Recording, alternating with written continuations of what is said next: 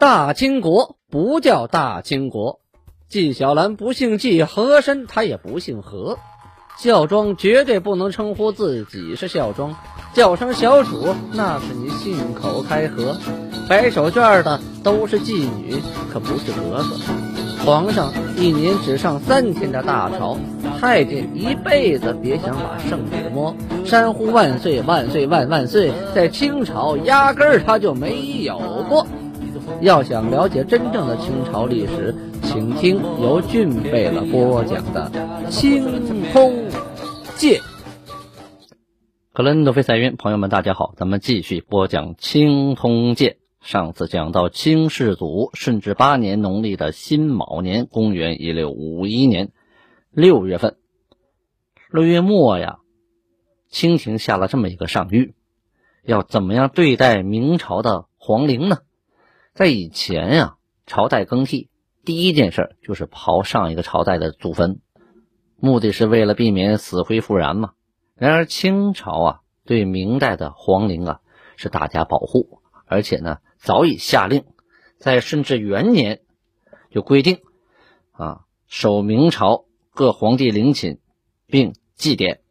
但是呢，当时有这么一个皇帝陵没祭奠，谁呀？就是明神宗的陵。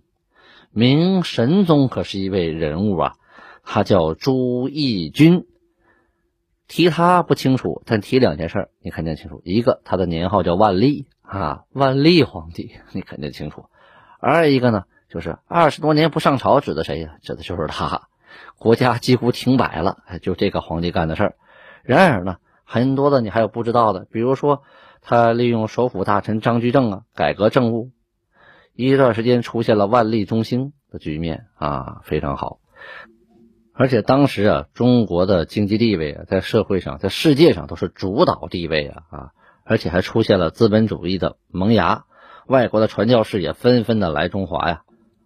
当时很有名的啊，比如利玛窦就觐见过明神宗啊，开始西学东渐呢，整个社会呀都开始出现了反封建的礼教啊，个性解放的精神呢，思潮啊都出现了。啊，同时还出现了东北的一股势力，哎，就是我们清空剑开始讲万历年间出现的努尔哈赤嘛，努尔哈赤起兵抗明，当时发布的十大恨里边。啊，就有对明朝的不满，而当时的皇帝就是万历皇帝朱翊钧，所以呢，因为这个原因，当时顺治元年定所有的陵寝都祭奠，唯独啊神宗的不祭奠，说白了就是记仇啊。但是这个记仇不太好啊啊，于是呢，在顺治八年下了上谕，说皇帝说朕思前朝帝王陵寝宜防护。况我朝凡事俱从宽厚，今神宗陵着照故名十二陵立，以时致祭，哎，按点去祭拜，而且仍设太监灵户看守，即着遵行。这明朝太监呢，还守灵的不少啊。现在继续安排，愿意当太监的拿工资在那守灵，同时负责到点祭祀。啊，祭祀明朝皇帝，这清朝皇帝为什么要祭祀明朝皇帝呢？因为你要管理明朝这么大的疆域，要跟汉人搞好关系，所以这是很有必要的。包括后期的康熙皇帝南巡到南京的时候啊，对明太祖朱元璋陵寝跪地磕头，当时感动了多少汉族的官员呢？所以这个统战工作呀，啊，这清朝皇帝做的还是比较好的。档案六月二十七日，阳历的八月十二日了。下令准许八旗参加科举考试啊，就是开旗人科举。咱们前面提到过啊，但是这回呢，这个细则明确了啊，细化了。凡到应考试的年份，内院同礼部考取满洲的生员一共一百二十名，蒙古生员六十名。顺天学政考取汉军生员一百二十名，啊，这是三个旗呀，嗯，满八旗、蒙八旗、汉八旗啊，都是旗人。这汉八旗和和汉人又不一样，因为清代没有汉人这个叫法，只有两种人，一种是旗人，一种是民人。只要你在旗和不在旗，没有什么满人、汉人这个说法，没有，是不标准的，也是也是不科学的啊。乡试啊，取多少呢？取满洲五十名，蒙古二十名啊，这是人越来越少了。汉军呢，五十名，你看汉军的数量大。各衙门无顶戴的笔帖式也准许考试。这笔帖式本身平常就是书记官呢。但是他没有顶戴呀，没有官职，没有俸禄啊，还允许考试。满洲、蒙古识汉字者，怎么考呢？翻汉字文一篇，就给你一个满文，你翻成汉字文。不识汉字者，做清字文一篇。啊，你不认识汉字的，写一篇清文，就是满文的文章啊，当时叫清文。汉军文章数篇，如汉人历。啊，你写汉，那你写汉语的文章，那就跟汉人一块考试啊。在会试升一级了，取中满洲二十五名，蒙古十名，汉军二十五名，这就减了一半啊啊！各衙门的塔哈哈番、笔帖式哈番都允许应试。满洲、蒙古识汉字者，翻汉字文一篇，做文章一篇啊，不光翻，还自己写一篇文章。不识汉字的呢？做清字文两篇，写两篇满语文章才行。汉军文章数篇啊，跟汉人同例。本身呢，汉军八旗的人他早就已经汉化了，所以不需要考虑什么满文、蒙古文的问题了。清军进入中原地带以后啊，有一个投冲的一个法则啊，允许很多汉人呐投冲到旗人家下，这样就出现了狗仗人势的局面，很难管理啊。朝廷也是十分头疼。本来是想解决这些流离失所这些汉人的生计问题，现在呢很难管了啊。于是呢又下诏令约束这些头冲之人，给户部下上谕说：数年以来呀，头冲的汉人生事害民，狗仗人势，欺负普通老百姓，民不能堪呢，老百姓忍受不了了。甚至有为盗窝盗者，逼得没招了，当贼，有的窝藏。朕闻之不胜痛恨。帝王以天下为家，啊，岂有后世头冲博带边芒之理呀？就说啊，头冲到我们齐人家下的，我就厚待他；犯了错，我也包容他。去欺负那些普通老百姓，这个边芒啊，就是芒是指百姓啊，边芒就是边户口这些老百姓。况供我赋役者民也呀？何况什么？就是说，水能载舟，也能覆舟啊！就是我的国家给我提供赋税的纳税人都是谁呀？是就是这些民人呐！啊，国家元气赖之，就国家的元气全靠这些老百姓呐。头冲者奴隶也，今反借主为护身之福，藐视有司，就连衙门都不当回事了，颠倒是非啊，变毛国法。这个“变毛”这个词儿啊。就是鄙视的意思。这个辫呢，这古代是指帽子，是指低级官员戴的帽子啊。这个毛呢，是古代的儿童前边那个额前那个小黄毛，那个短发啊。这个小官小毛这点事儿啊，把国法当成一个小官帽、小毛发，瞧不起啊，欺压小民。若不大加惩治，何成法纪呀？自今以后，上。自朕之包衣牛鹿，哎，这皇帝也有包衣牛鹿啊，就自己家的牛鹿。这个牛鹿它不是八旗序列的啊，它就是给自己，相当于就是自己家奴隶组成那么一个生产团、生产队啊，这个意思。朕包衣牛鹿，下至亲王、郡王、贝勒、贝子、公侯伯、诸臣等等，若有头冲之人，仍前生事害民者，就还像以前那样啊，狗仗人势欺负老百姓。本主及该管牛鹿，果系知情，问连坐之罪。如果你知道你不管，那是连坐的罪呀，就是他犯什么错，你犯什么错啊？啊，除本犯正法以外，妻奴家产进行入关。哎，你犯了错是吧？你就地正法，妻子、孩子、家产全都入关充公啊，不必断出，就是。也不会给分分给别人了，全给国家了。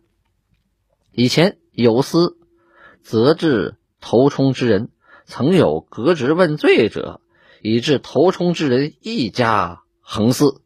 是什么意思？以前有管头冲的，结果呢，人家跟着硬，弄得自己呀革职问罪了。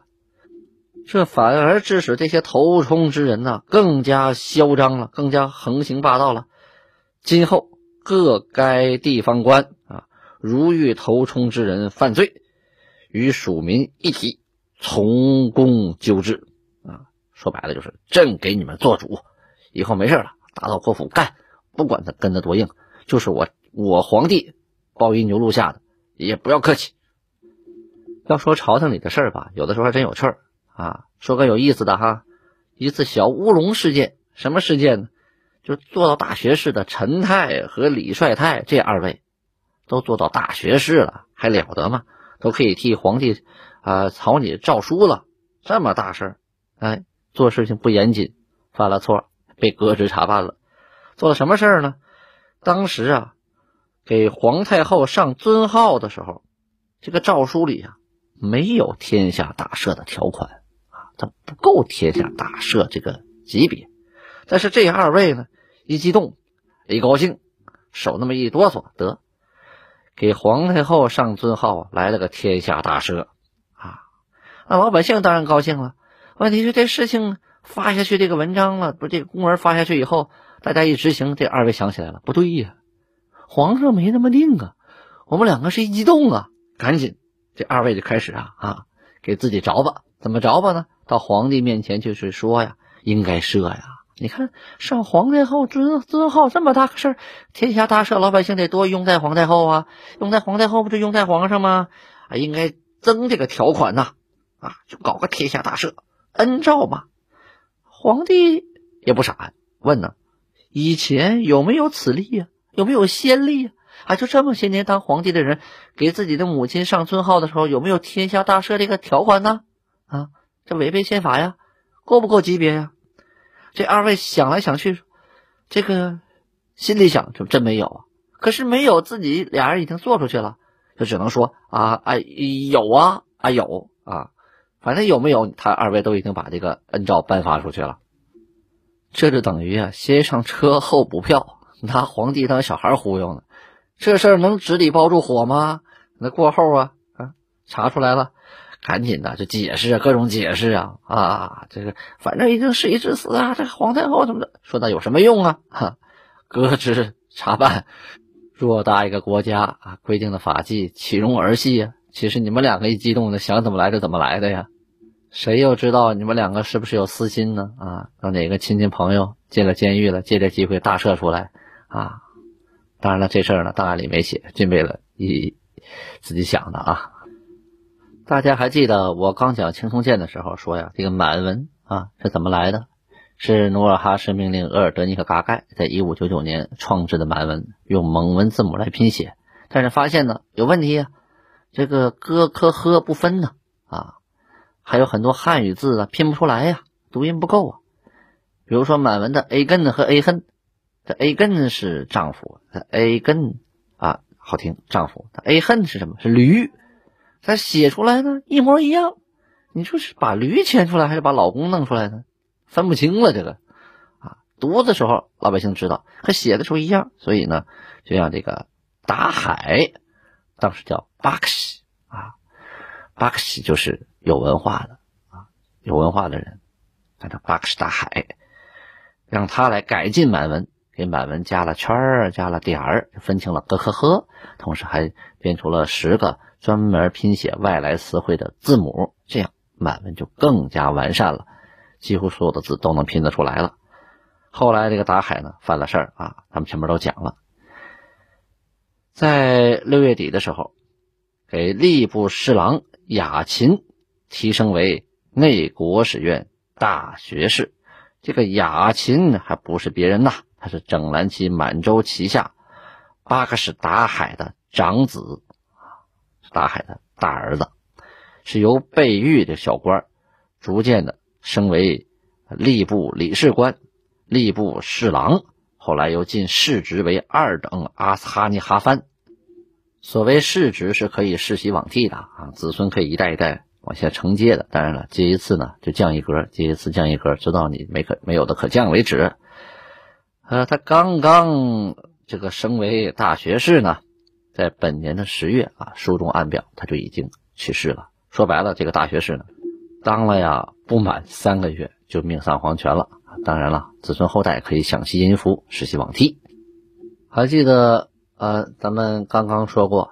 说这个顺治皇帝说了，不管大官小官，发现问题都可以上奏，都可以给向我汇报。这下子坏了，这如雪片一样的奏章啊，那成车成车的往京城里就涌啊。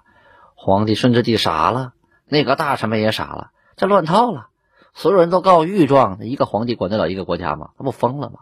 要的官员等级制度是做啥的嘞？是吧？赶紧啊！补发一个诏书，说凡有控告之人，应该逐级控诉啊，违者治罪，不能控，不能每个人都告御状啊，不把皇帝累死，他也告，他也判不完呢，是吧？应该一级一级往上告，如果这一级管不了啊，判罚不满意，你才能越级往上告呢啊，不能直接就告御状，那谁受得了啊？咱们前一集提过，诬告吏部尚书陈明夏的外转御史张轩被判了死刑啊。啊，在了这一集，这个太子太保吏部尚书陈明夏被升为了内翰林弘文院大学士。这陈明夏呀，字白史啊，就是一百二百的百，历史的史，是江南溧阳人，就今天的江苏人。明崇祯年的进士。当官一直当到户部、兵部二部的都给事中，后来呢投降大顺政权，顺治二年呢（一六四五年）投降清军，被升为吏部侍郎兼翰林院侍读学士啊。顺治五年授予吏部尚书啊啊，那个时候呢，凡是各部只要有个汉。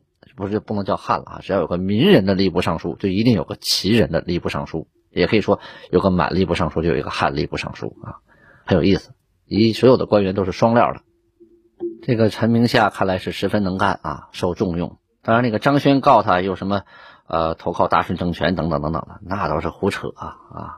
那是那时候没办法，也不能作为罪证，所以他今天被重用又被提升，这大学士以太子太保啊。这太子太保再往上升，那就是皇帝的太师了啊，或者是少师。那这个级别的到头了，快。在清代啊，有太子太师和太子太保这么两个虚职。翻译过来呢，一个是教皇太子练武的，一个是教皇太子学文的。学文叫太师啊，学武叫太保，也兼皇太子保镖。那实际上，一个文人他教什么？他武功啊，他就是一个虚职，一个。啊，所谓的也就是太子老师了，就这么个级别啊，并不是说这个陈明夏就跑到太子身边当保镖去了啊，教太子舞枪弄棒去了，他也不会呀，他也是个文官。再说说东南沿海吧，这个南明的监国鲁王啊，这个小股政权势力啊，仍然在海岛上还存在，而且继续封官啊。当时呢，呃，兵部左侍郎就南明建国鲁王的兵部左侍郎叫王毅，在大兰山呢。组织部队继续抗清，被抓，然后就义。他是从上一年就一六五零年三月呀，清兵大举进攻浙江东部啊，所有的抗清的山寨，浙江东部山多呀，一个山头一个山寨，各个山寨呢逐渐的都瓦解了。这个王毅啊，带着部队啊，是屡战屡败，屡败屡战的，累战不支啊。于是怎么办呢？遣散吧。剩这点人呢，留个活口，大家各回各家，各找各妈。遣散之后啊，率领自己的亲军，这是贴身部队啊，突围上船，因为船是有限的嘛，航至海上，到了舟山岛。在本年六月，听说清兵啊将分三路进攻舟山，于是说呀：“是急矣呀，请复入山，及散亡以为援。”什么意思？这事情紧急，舟山这点人撑不住，我得还回到山里，把以前我遣散那些兵马重新招回来。到了七月，他回到山中，当时他是留的那些将官呐、士兵啊、遣散的，打游击这些人早已被清军呐是杀的杀，收的收，什么都没了。若想东山再起啊，门都没有啊！当时本地的父老乡亲呢，就劝他到榆林、旧溪到那边去招兵，然后从奉化出兵。他想也只有此办了啊，没别的招了啊。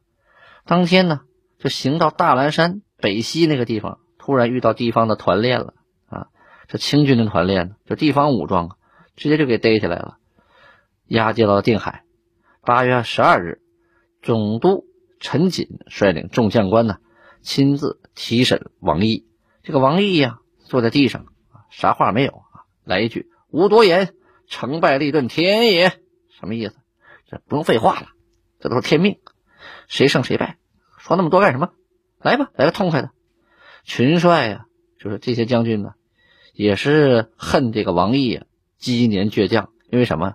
他一直组织这个人马呀，在各个山寨呀。反抗清军，所以清军呢收缴他们也死了不少人，费了不少力，恨死他了。于是啊，这帮人啊为了解恨啊，每个人张弓搭箭的围成一圈，对着中间射呀，把这个他们口中所谓倔强的王毅呢射成了血葫芦啊，大刺猬啊。对于清军来说，王毅多年来组织叛军啊，反抗清廷政府，这就是一个坏人。而对于监国鲁王来说，南明王朝来说，这王毅绝对是一忠臣良将啊！有句老话叫做“胜者王侯，败者寇”啊。王毅死后，清军并没有停止对舟山的进攻，金立、陈瑾等等率领水师分道攻取舟山，而舟山群岛上的南明将领张明镇呢，带着监国鲁王。反而离开了舟山，去攻打吴淞，这是怎么回事呢？咱们明天接着说。